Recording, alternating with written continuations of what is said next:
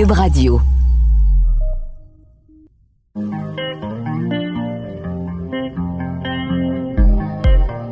Pour vous accompagner pendant votre confinement, voici deux filles en quarantaine.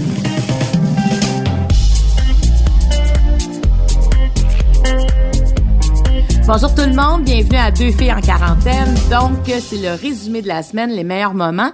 Et je fais toujours ça en compagnie de Jean-Philippe Lavallée, le producteur au contenu de cette émission. Bonjour Jean-Philippe. Bon vendredi, Marie-Claude. Merci, en forme? Yes. Bon, good.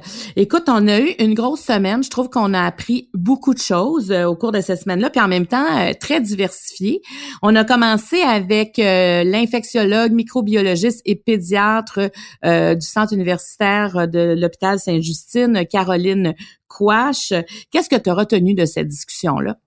Bien, évidemment, c'est un sujet qui est dans l'actualité actuellement là, avec le port du masque. Fait que j'ai bien aimé son explication de en quoi le masque pouvait être utile en société. Puis évidemment, dans les prochains mois, il va falloir s'habituer à, le porter. Là. Même le gouvernement est rendu euh, d'avis aussi. ça a été long avant que Horacio Arruda nous donne le droit de mettre un masque, mais euh, là, c'est vraiment euh, actuel. Donc, j'ai bien aimé son explication, puis on va le, le répéter aujourd'hui là, pour qu'on comprenne bien. Oui, parce que moi, je pense, comme il y avait un manque de masques, on dirait que ça a été long avant que la santé publique euh, dise euh, allez avec les masques parce qu'il n'y en avait pas. Et il y a encore un problème d'approvisionnement en masques. Heureusement, il y en a qui sont créatifs. Là, présentement, il y a des petits commerces qui font des masques. On, peut en trouver en ligne. En tout cas, moi, j'en ai commandé. Euh, mais Caroline quoi, ce, docteur-là m'a vraiment convaincu de porter le masque. Puis ce qu'on comprenait aussi, Jean-Philippe, c'est que pour que ce soit efficace, faut tout le monde le porte le masque. Faut pas qu'il y ait d'exception à ça. Si on veut vraiment être protégé, en, tout cas qu'on on qu'on soit plus protégé, parce que c'est faut se laver les mains, hein, on le sait là. Mais, euh, mais, mais en tout cas, moi, elle m'a convaincu de, de ne plus sortir sans mon masque. Ouais, moi aussi, surtout quand on est en, on se présente dans des foules, par exemple, ou dans des endroits plus achalandés. Fait qu'il faut exiger des autres de le porter, puis évidemment, on espère qu'il y en aura euh, pour tout le monde. Aussi, euh, on a parlé mardi avec une psychologue qu'on aime beaucoup à Deux filles le matin, qui est venue participer à Deux filles en quarantaine. C'est Florence Deneau-Marcil, qui se spécialise vraiment pour les adolescents, puis on avait envie d'en parler parce qu'on reçoit beaucoup de questions de parents. Alors toi, qu'est-ce que tu as retenu euh, de cette conversation-là avec euh, Florence? Ben, c'était très positif en fait aussi ce qu'elle disait par rapport aux adolescents dans le sens où euh, ils sont dans leur bulle, sont dans leur chambre actuellement, la pression est moins forte étant donné qu'ils côtoient moins de gens. Fait qu'il y a comme un, moment aussi de, répit là, pour les ados actuellement, mais j'ai bien aimé aussi quand tu parlé des moments de tension dans la maison que c'est important de les adresser, mais pas quand euh, on est en colère ou on est dans un moment de conflit. Il faut comme laisser reposer ça, puis ensuite de ça, on peut euh, adresser le tout. Fait que je trouvais que c'était des, des, trucs très utiles pour euh, pour n'importe qui en fait. Mercredi, on a eu entre autres David Goudreau qui est venu, qui est qui est romancier, travailleur social, un grand poète aussi qu'on a au Québec. Puis moi, ça m'a beaucoup touché quand il a parlé de de santé mentale, à quel point l'écriture peut faire du bien, peut exulter en tout cas une partie de cette souffrance là, et que c'était aussi important de se relire pour euh, pour, comprendre dans quel état on était. En même ça, j'imagine qu'on peut voir aussi si on va mieux. Est-ce que ça... Oui, exactement. Puis c'était touchant aussi quand tu disais, en fait, c'était rassurant quand tu nous disais qu'il fallait pas se juger non plus en écrivant, que on écrit ce qu'on ce qu'on a à écrire sans aller chercher, euh, sans faire appel à des dictionnaires. Euh, c'est vraiment notre personnalité qui ressort de ça. Fait on n'a pas besoin d'être un poète là, pour écrire. Absolument. Hein, il était rassurant. C'est écrivez puis on se pose pas de questions. Hein, on écrit comme ça sort. Et euh, on a terminé avec la, la discussion qu'on fait à chaque semaine. Cette semaine, c'est avec Jonathan Roberge et Pierre Hébert. Et honnêtement, Jean-Philippe, moi, j'ai vécu un moment avec eux. Euh, je les ai sentis euh, d'une vérité incroyable, d'une grande vulnérabilité aussi. Hein. On le sentait en particulier chez Pierre Hébert que c'était pas un moment qui est facile. Puis moi, je trouvais que ça faisait du bien, tu sais, parce que oui, ça va bien aller là, mais mais pour l'instant, ça va pas bien pour tout le monde là. Et euh, ça, ça, je sais pas. Moi, j'avais l'impression qu'on était dans l'authenticité. Vraiment, c'est rare qu'on entend des gars parler aussi franchement, puis euh, en, profondeur. Là, ils vont dans les émotions, ils sont très honnêtes et authentiques, donc c'était vraiment c'est vraiment le fun à écouter, en fait. C'est du vrai monde, du vrai bon monde. oui, absolument. Alors, on vous a préparé ces meilleurs moments et euh, ben, ça commence maintenant. Entendu un peu plus tôt cette semaine à deux filles en quarantaine, j'ai décidé euh, d'inviter quelqu'un qui devrait être en mesure de répondre à pas mal de questions. Euh, c'est une microbiologiste, infectiologue et pédiatre au CHU euh, Sainte-Justine. C'est docteur Caroline Quash. Bienvenue, Caroline Quash. Bonjour. Le risque avec ce virus-là, et c'est là où il est si terrible, c'est qu'avant d'avoir les symptômes, on peut déjà l'excréter et on peut déjà contaminer notre environnement en parlant en, tout ce temps, en chantant euh, et, et, contaminer les gens qui sont dans un rayon de deux mètres autour de nous. Donc, la, la, la façon la plus simple, je vous dirais, d'arrêter ça, c'est de porter un masque. Si je porte un masque, même si je suis malade ou si je vais être malade dans quatre jours, ou si je suis porteuse asymptomatique, la gouttelette avec le virus, elle s'écrase dans mon masque et elle reste là. Donc, elle n'ira pas s'écraser dans l'œil de la personne en face de moi. Elle n'ira pas s'écraser sur le bureau autour de moi, puis euh, la, prochaine personne va venir s'infecter en se mettant les mains dessus, puis en se les mettant euh, dans le visage. Et donc, c'est une façon assez simple, je vous dirais, de limiter la contagion autour de soi euh, dans, puis c'est sûr que si on est malade, on reste chez soi, là, mais quand on n'est pas malade, on, peut pas faire de miracle, on le sait pas si on l'a attrapé ou pas. Et donc c'est assez simple de porter un masque. C'est pour ça que euh, les États-Unis ont fait cette recommandation-là, que le Canada a fait cette recommandation-là aussi. Euh, peut-être qu'éventuellement le Québec la fera. Je pense que la, la, crainte au niveau du Québec, c'est de dire on a un masque dans le visage et donc on se sent invincible et on arrête de faire attention. C'est sûr qu'il faut pas en arriver là.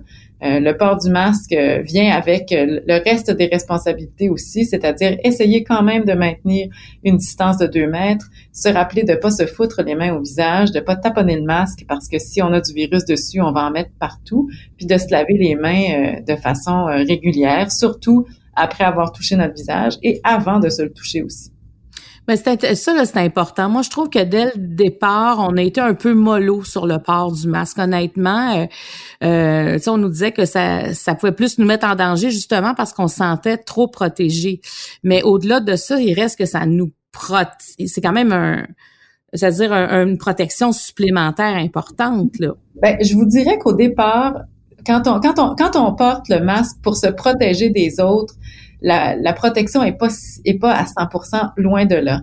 Et donc tant et aussi longtemps qu'on n'avait pas eu l'évidence que les gens euh, avaient du virus dans leur nez, dans leur gorge et pouvaient le transmettre même en l'absence de symptômes, le port du masque était à ce moment-là pas euh, recommandé.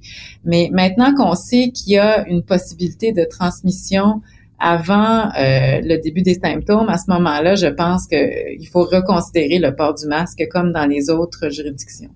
Est-ce qu'on devrait le porter? Parce que là, bon, quand on va recommencer à travailler, c'est sûr que les règles vont seront différentes de avant euh, avant le confinement. Hein. Je pense qu'on va respecter le deux mètres.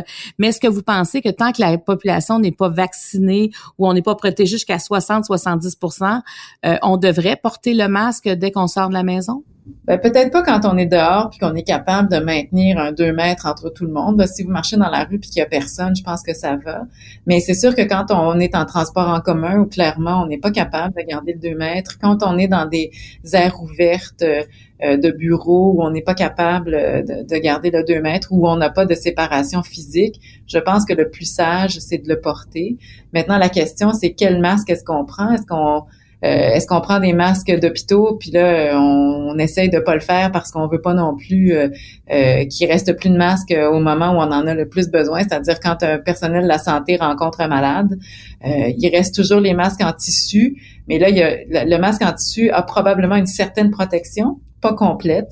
Euh, mais c'est difficile de, juger la qualité du masque de tissu parce que euh, il n'y a pas d'homologation. Tu tout le monde le fait avec le tissu qu'il y a sous la main.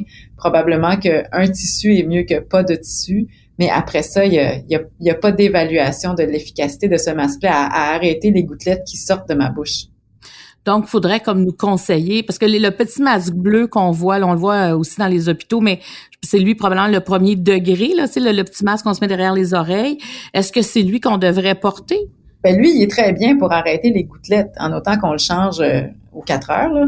Mais changer, c'est pas juste nettoyer, c'est d'en avoir un autre. Ben c'est ça, mais le problème, c'est qu'il y en a pas assez pour fournir le réseau de la santé plus tous les gens à la maison qui en auraient besoin.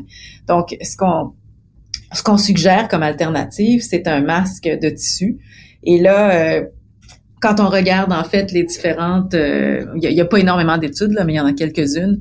Ce qui semble, c'est que le coton a l'air de bien fonctionner. Celui qui marche le mieux, c'est le sac d'aspirateur, mais je suis pas sûre que ce soit super confortable. ok, je savais pas. Sac d'aspirateur. On doit pas pouvoir respirer à travers un sac d'aspirateur. Et puis, euh, et puis le, les, les linges à vaisselle semblent bien fonctionner. Ils appellent ça des cotton tee. Ça a l'air de bien marcher. Ce que vous nous dites, Laurent, c'est qu'il faudra s'habituer dans les prochains mois à porter le masque parce que c'est pas dans nos habitudes. Il y a des, il y a des pays dans lesquels c'est comme normal de porter un masque, mais pas ici, pas du tout.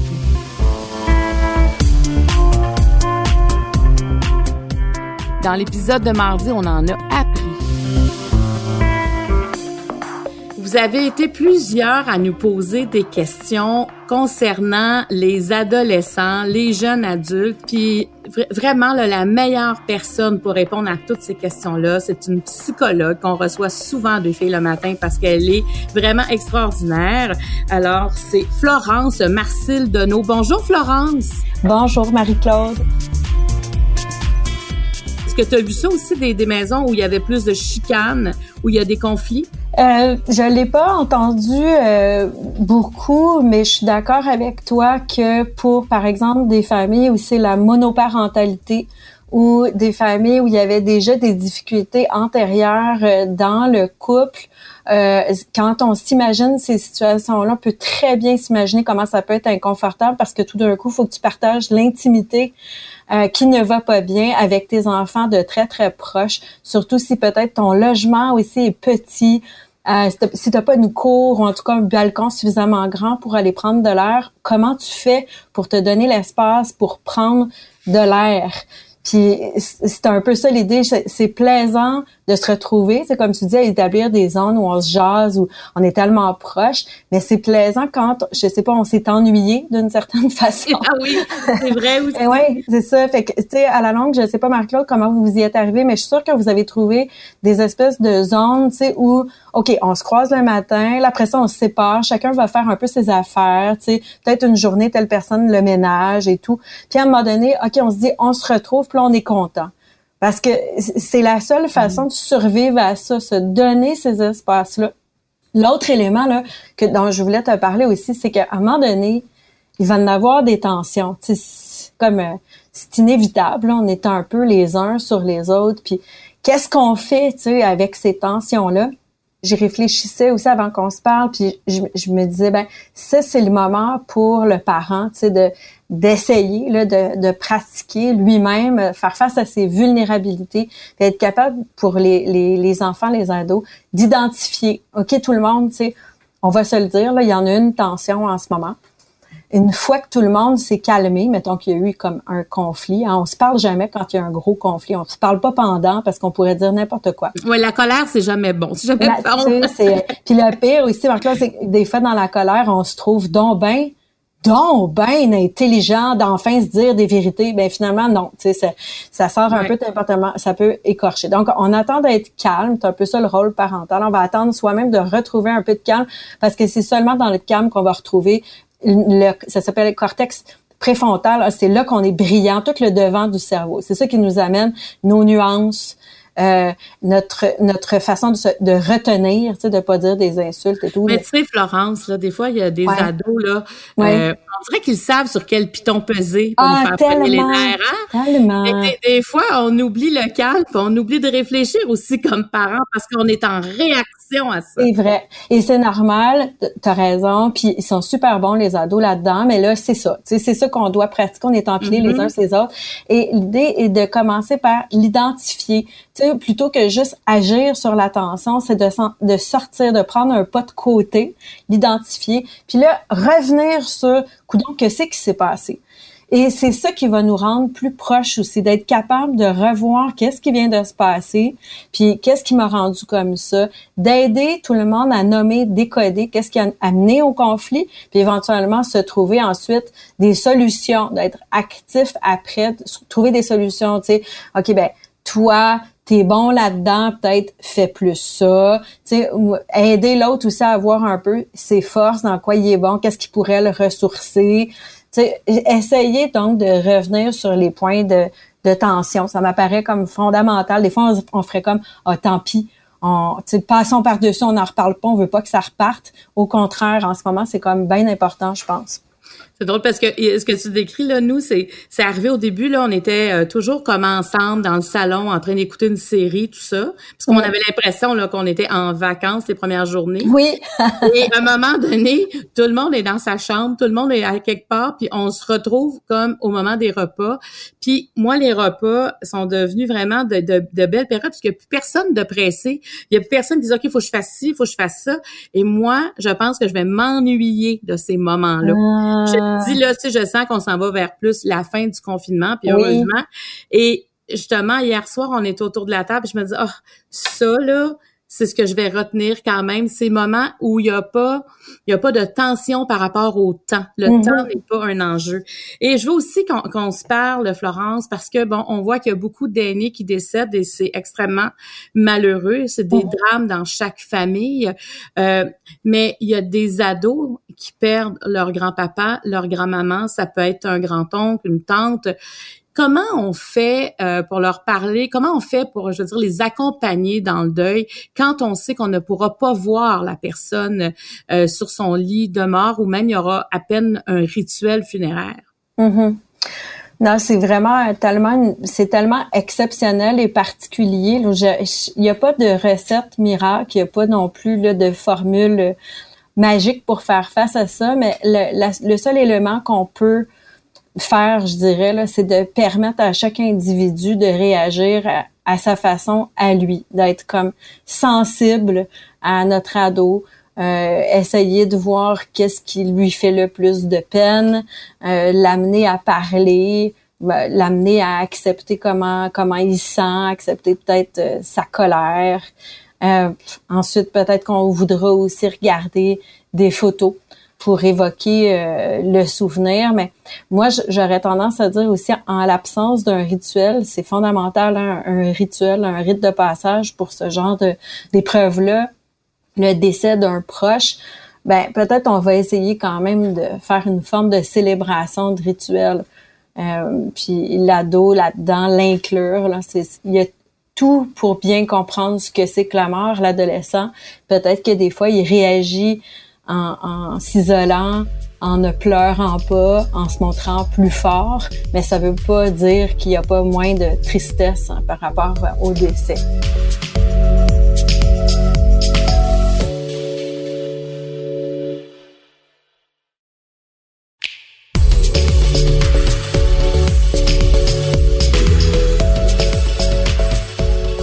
Dans l'épisode de mercredi, on a ri Là, je vais vous présenter ma découverte 2019. C'est un travailleur social, un poète, un romancier, mais c'est d'abord un humain extraordinaire. David Goudreau.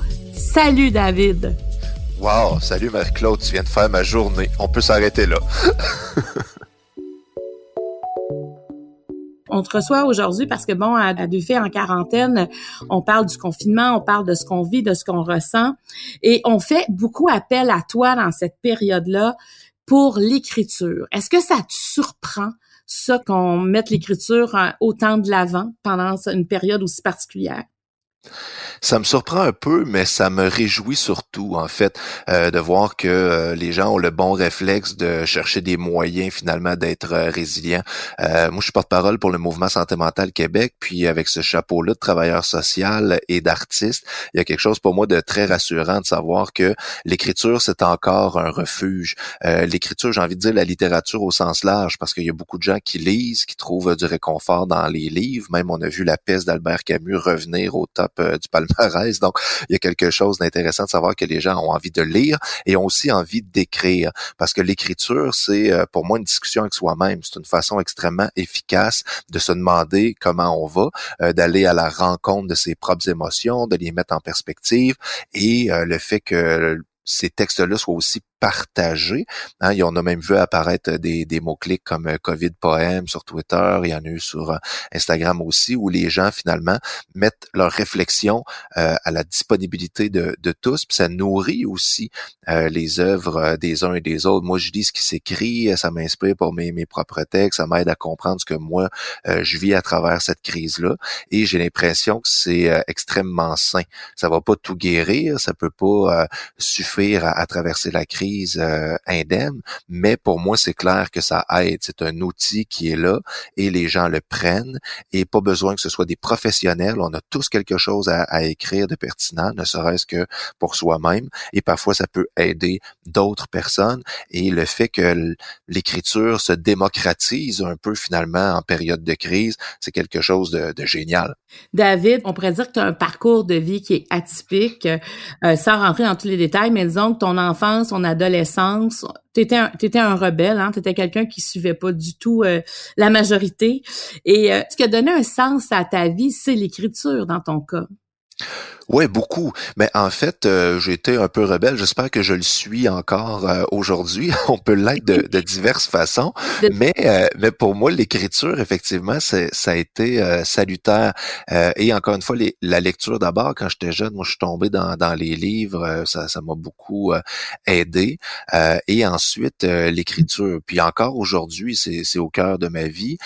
j'ai l'impression que une fois qu'on l'a adopté, euh, ça devient un peu comme euh, une, respiration. On a besoin euh, de ça dans nos journées comme temps d'arrêt.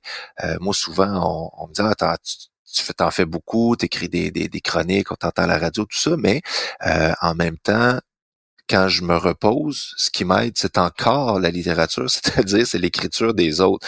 Donc, c'est vraiment euh, ma vie tourne autour de la lecture, de l'écriture. Puis je comprends que c'est pas euh, ce qui va être au cœur de la vie de tout le monde. C'est bien correct. Moi, je cherche pas à convaincre euh, tout le monde d'en consommer massivement, mais je sais que la place qu'on fait euh, à ces moments d'arrêt que sont la lecture et l'écriture, c'est bénéfique pour tout le monde, peu importe euh, la façon, peu importe le format aussi. Moi, je pense qu'il y a des choses géniales autant en bande dessinée qu'en poésie, que dans les romans. Puis, il y a des gens, des jeunes et moins jeunes. Moi, il y a des ados qui m'ont fait lire des poèmes euh, ou qui ont fait des poèmes dans des ateliers de création avec moi que j'ai trouvé plus génial que des recueils de poésie de, de grands poètes internationaux. Euh, donc, il y a vraiment quelque chose pour moi qui est qui est facile, qui est accessible. Euh, la musique, c'est génial aussi, mais il faut l'apprendre la musique. Puis c'est pas tout le monde qui qui peut aller aussi loin que que dans l'écriture. L'écriture, j'ai l'impression que c'est plus disponible. C'est là, euh, on peut s'y mettre. Puis parfois, on n'a pas besoin d'y aller avec des grands mots alambiqués. Au contraire, parfois c'est ce qui est le plus près de nous, le plus direct, qui est le plus vrai, qui est le plus fort. Mais tu vois, moi j'ai des amis, euh, David, qui euh, qui vont un peu moins bien dans cette période-là présentement. Puis euh, je leur ai proposé d'écrire, tu sais, de, de se faire un journal quotidien pour voir comment ils évoluent à travers le temps, mais y aller avec l'émotion du moment parce qu'on n'est pas obligé d'écrire avec un dictionnaire des antonymes puis des synonymes à côté là. Hein. C'est écrire avec nos, mots, c'est ce qui est le plus fort. surtout dans une situation comme celle-là, je trouve qu'on est on est un peu écorché à quelque part présentement, puis l'extérieur nous écorche, puis faut que ça paraisse aussi. Donc, faut pas euh, penser qu'on n'est pas capable d'écrire. On peut tous écrire. C'est ce que tu dis là. Absolument, absolument. je trouve que ton idée est excellente de se faire un journal de bord ou tout simplement de revisiter ses écrits si euh, on a déjà euh, commis quelques textes depuis le début de la crise pour se voir aller. Parce que ça, c'est une des choses qu'on a perdu avec le confinement, c'est le regard de l'autre au quotidien, de nos amis, de nos collègues de travail qui pouvaient euh, nous dire oh, aujourd'hui c'est une journée plus difficile ou oh, t'as l'air de bonne humeur, t'es lumineuse, peu importe. on a perdu cette espèce de regard-là. Donc ça peut être une excellente idée effectivement de nous se permettent de, de, de, le faire à travers l'écriture. Et surtout, ce que je trouve intéressant dans, dans ce que tu dis, c'est cette idée de ne pas vouloir exceller. Hein, souvent, notre rapport à l'écriture, c'est un, un rapport académique. C'est à l'école, on nous a fait écrire des textes, puis on avait des notes, puis on avait une étoile du prof ou un crochet, puis euh, on... Un étampe, on avait un étampe, un petit collant. Exactement. non, mais moi, j'adorais ça. Exactement. Mais euh, tant mieux si t'adorais ça. Moi, j'aimais bien en avoir aussi, mais je pense qu'il y a aussi beaucoup de gens que ça, ça leur a laissé une espèce de pression très forte ou une espèce d'anxiété de performance que lorsqu'on écrit, il faut bien écrire. Et ça peut même être un exercice d'écriture intéressant d'écrire le plus mal possible, de se forcer à faire des fautes, de se forcer à déconstruire la phrase pour exprimer son malaise, pour exprimer son mal-être, mais euh, ne pas chercher à faire le meilleur texte possible. Euh, c'est un piège, ça, essayer de, de bien écrire. Puis les, les écrivains qui qui euh, professionnels euh, vous le diront. Si on essaie d'écrire la meilleure phrase du premier coup, euh, c'est là qu'elle va arriver la, la, page blanche, c'est là qu'on va bloquer. il faut plutôt essayer d'être naturel, d'être vrai, de dire ce qu'on ressent vraiment ou de créer de, de façon hein, finalement d'aller embrasser la fiction le plus possible. C'est pas obligé d'être collé sur soi, mais faut que ce soit vrai. Dans l'épisode de jeudi, on a été touché Alors, euh, deux gars euh, qui ont beaucoup à dire, deux gars qui parlent, euh, qui, qui sont pas, qui ne se censurent pas. Et ça, j'apprécie ça beaucoup. Ils viennent souvent de faire le matin à cause de cette grande qualité-là. Alors, c'est Pierre Hébert. Bonjour, Pierre. Salut, ma belle Marie-Claude. Et Jonathan Roberge. Bienvenue, Jonathan. Salut, merci de l'invitation. Pierre Hébert, tu as deux jeunes enfants. Oui, malheureusement, je n'ai pas de garde partagée. Pour vrai, je suis rendu à un moment où euh, je prendrais une garde partagée avec un inconnu. OK, ah ah raconte comment ça ben, se passe. En fait, c'est drôle parce que j'ai eu différentes étapes. Au début, moi, euh, la première, même la deuxième semaine de confinement m'ont fait du bien parce que j'avais un rythme effréné de travail. J'animais Comédia, les Oliviers, la radio, les shows. Ça, ce n'est pas un talk show. Je préparais un nouveau quiz. Ce qui fait en sorte que j'étais vraiment, mais vraiment fatigué puis nerveux. Et là, ces deux semaines-là, j'ai récupéré, ça m'a fait du bien. Mais après ça, les deuils m'ont rentré dedans. Tu sais, de savoir que là, mon, mon, mon quiz télé était reporté à l'année prochaine que là, tous mes festivals de cet été étaient en péril, que ça fait que je ne termine pas mon show. Puis il y a tout, tout un moment où, une fois que j'ai terminé de, de, laver la maison, j'ai terminé de, tout préparer, de, ben là, je suis dans un bout où je trouve ça tough. Là, Qu'est-ce que tu trouves le plus difficile présentement? Ben, c'est parce que, tu sais, je, je, fais le métier d'humoriste, puis pour moi, c'est pas un métier alimentaire tu sais, je fais pas ce métier-là pour payer mes factures. Je fais ce métier-là parce que foncièrement, j'aime ça. Fait que là, je, ça fait maintenant six semaines que je m'accomplis plus. Je fais de la radio une fois semaine, mais euh, sinon, je, je suis en plein avec les enfants. Et là, je suis comme rendu dans un bout où il y a des jours où je me couche puis j'ai fait hey, aujourd'hui, j'étais pas un bon papa, j'étais plus impatient, mes interventions étaient mollo, euh, j'ai perdu patience. Fait qu'on là, je suis dans un, dans un bout où j'ai l'impression que je tombe, puis j'essaie de me pogner après des affaires, puis je pogne rien. Parce que tout ce que tu touches est fragile aussi, dans le fond. Oui, puis on sait rien de ce qui va arriver. On sait absolument rien. Tu sais, il y, a un côté très, très dur parce que, tu sais, nous, euh, tu sais, ma maison est pas en péril, puis euh, je, peux faire l'épicerie, puis c'est un métier qui est pas euh, une nécessité essentielle. Fait qu'on a tendance vite à se taper sa tête puis dire, hey, c'est pas grave, mais c'est mon métier, c'est ma vie. Puis là, je trouve ça. Ma carrière, ouais, c'est ça. C'est tout ce qu'on a travaillé pour, tous les sacrifices qu'on a fait, parce que tu sais, il veut pas, il y a des sacrifices de qu'on a fait, tu sais, euh, les débuts de carrière. Euh, Pierre, tu sais comme moi, c'est plus tough, tu sais. Ça t'a ouais. bûcher. Puis j'arrive là, puis tu réalises, je sais, tu sais, j'ai adoré tantôt quand tu dit je me couche le soir, puis je suis comme, moi, ça fait une semaine, je me dis, hey, je sers à rien. Ouais.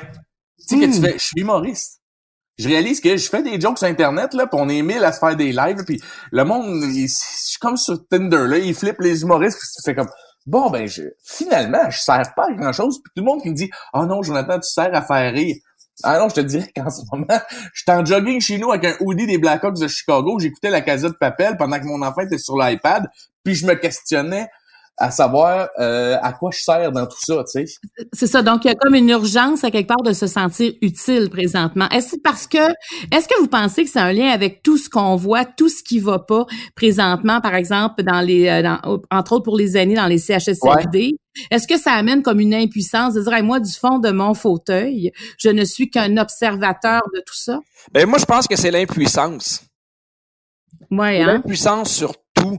Sur euh, l'impuissance au niveau de la carrière, mais l'impuissance, tu sais, je fais des blagues avec mes enfants, mais là, j'ai l'impression que euh, sais, je leur donne pas 100% de ce qu'ils devraient parce qu'évidemment, on est limité, on est confiné. Tu sais, aujourd'hui là, on leur a mis un film à matin parce qu'on était fatigué. Tu comprends? Mais on essaie de faire ça, mais j'ai l'impuissance pour mes enfants, j'ai l'impuissance pour le travail, j'ai l'impuissance de, de, de, voir qu'est-ce qui arrive également, de l'impuissance sur ce qui va arriver.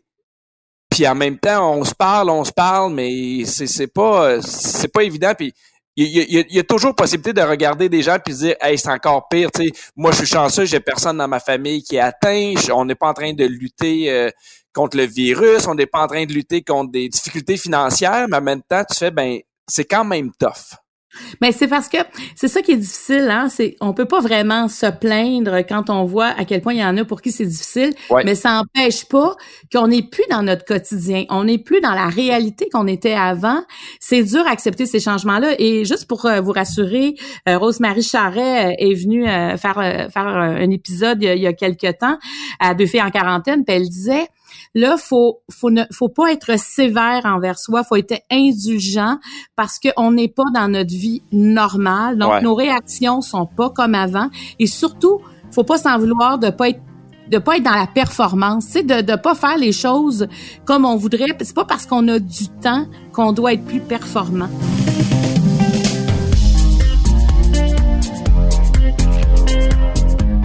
Je tiens à remercier toute l'équipe qui nous permet de réaliser ce balado. Producteur au contenu Jean-Philippe Lavallée, à l'animation moi-même Marie-Claude Barrette, l'équipe de Cube Radio avec le monteur Philippe Séguin et le chef réalisateur Bastien Gagnon La France. Deux filles en quarantaine est une production de Cube Radio.